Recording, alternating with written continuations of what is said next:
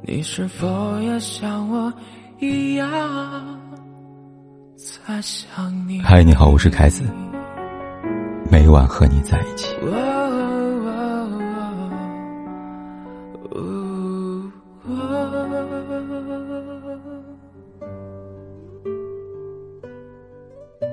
和马伊琍离婚之后，文章越来越少露面了。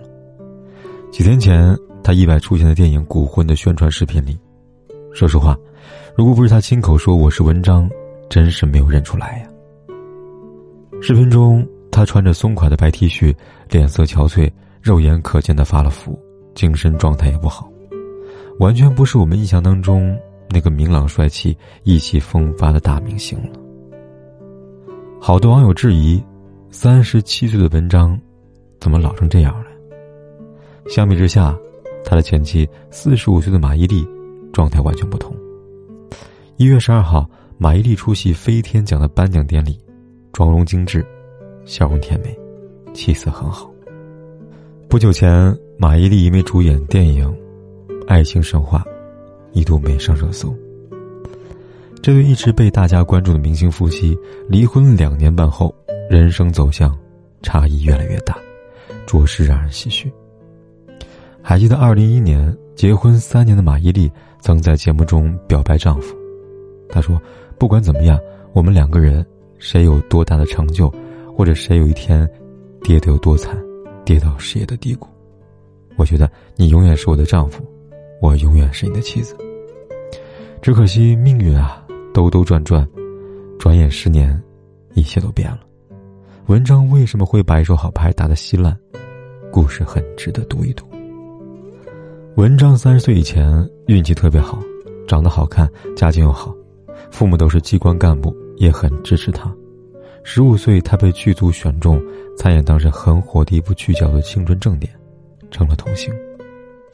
高三，他拿到了四川师范大学艺术学院的保送名额，却心高气傲的要考中戏，然后考上了。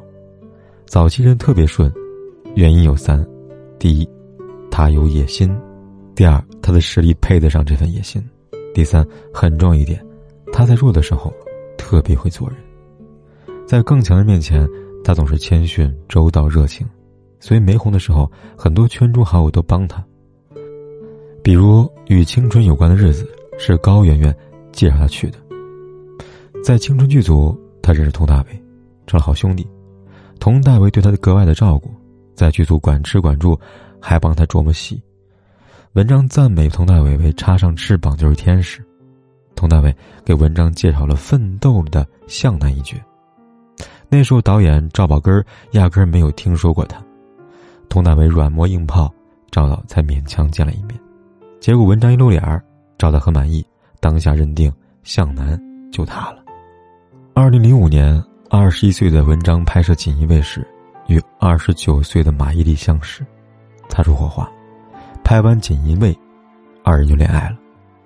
当时文章还是大学生，而马伊琍已是当红的女明星了。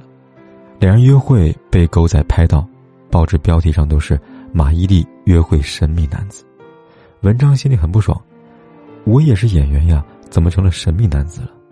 后来姐弟恋曝光，很多人说文章靠马伊琍上位。马伊琍无所谓，但文章受不了。他说：“我一大老爷们儿，尊严没了。”我必须站起来。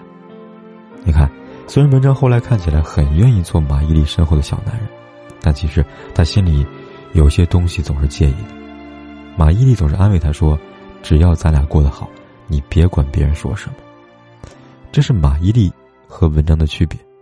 文章在乎小事儿，计较表面东西，而马伊琍看问题更透彻，更能抓到根本。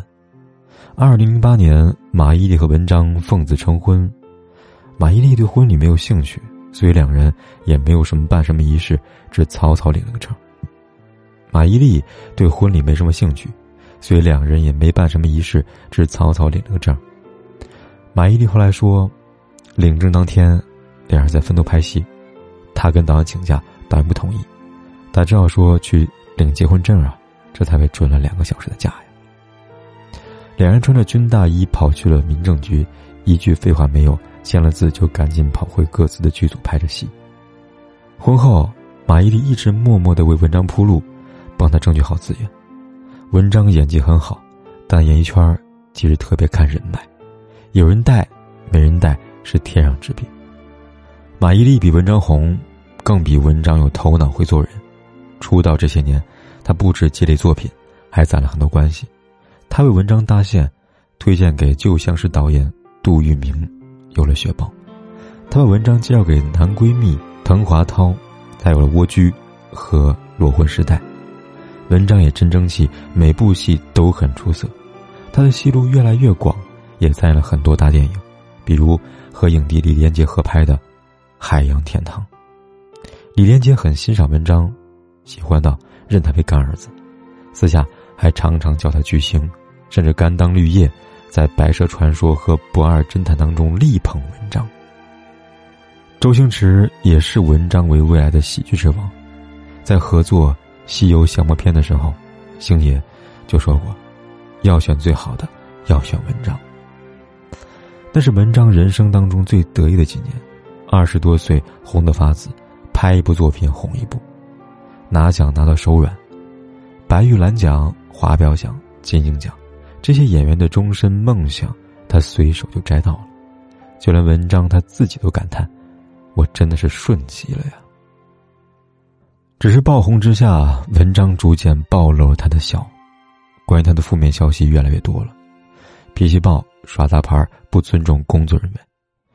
据说有次因为跟工作人员的一点小误会，他大发雷霆，抄起。椅子，满场追着人打，还破口大骂：“我这戏要黄了，我杀你全家呀！”还有，据说宣传失恋三十三天的时候，文章要求喝咖啡只喝星巴克的，水果只是星巴克的水果拼盘，否则拒绝出席活动。也有记者说，文章自称腰不好，躺着接受采访，还一边聊天一边抽烟，不时回消息，接电话。三十分钟的专访被他压缩到十分钟，回答问题带答而不理的，都不正眼看别人。他被告知屋内不能吸烟时，会直接把烟头摁在沙发上。过去有个词叫做“倦狂”，是说一个人心胸狭窄、性情急躁、纵情任性、放荡、骄子，感觉很适合形容那个时候的他。有的人就是这样，格局不够，性情不稳，在低微处，弱者心态就会让他收敛、谦卑，努力讨好强者，然后他走得比较顺，而一旦走到高处，就张狂起来，看不起低于他的人，释放出小人得志的一面，而这种狂妄又让他很快的跌下去，而这就叫做德不配位，必有灾殃。一个人品行不行的话。却是 hold 不住太。其实对文章来说，马伊琍是一个很好的伴侣，她的格局跟头脑很好补充了文章的欠缺。这一点文章大致也清楚。他多次在公开场合表白爱妻，他说：“我这辈子最牛就是我的女人叫马伊琍，我生下来就是为寻找马伊琍的。”文章给女儿取名文爱马，看得出来他对老婆的真爱。和在意，他曾为了给乌镇拍戏的马伊琍一个惊喜，赶早上七点飞机从北京飞到上海，又给人拼了一辆车到桐乡，再从桐桐乡步行八公里打到车，折腾了十二个小时，出现在马伊琍面前。在家里，文章管马伊琍叫马司令，挣的钱全部上交。他说：“男人挣钱养老婆是一件特自豪的事情。”他甚至婚后都没有公开过自己的银行账户。自己到底挣多少钱都不知道。他还跟张杰传授过经验：结了婚你就得把钱给老婆管，这样男人才不会出事儿。话是这么说，但事儿还是出了。二零一一年，文章和姚笛主演的大火剧《裸婚时代》，两人在剧中饰演了一对青梅竹马的情侣，因戏生情，模范丈夫出轨了。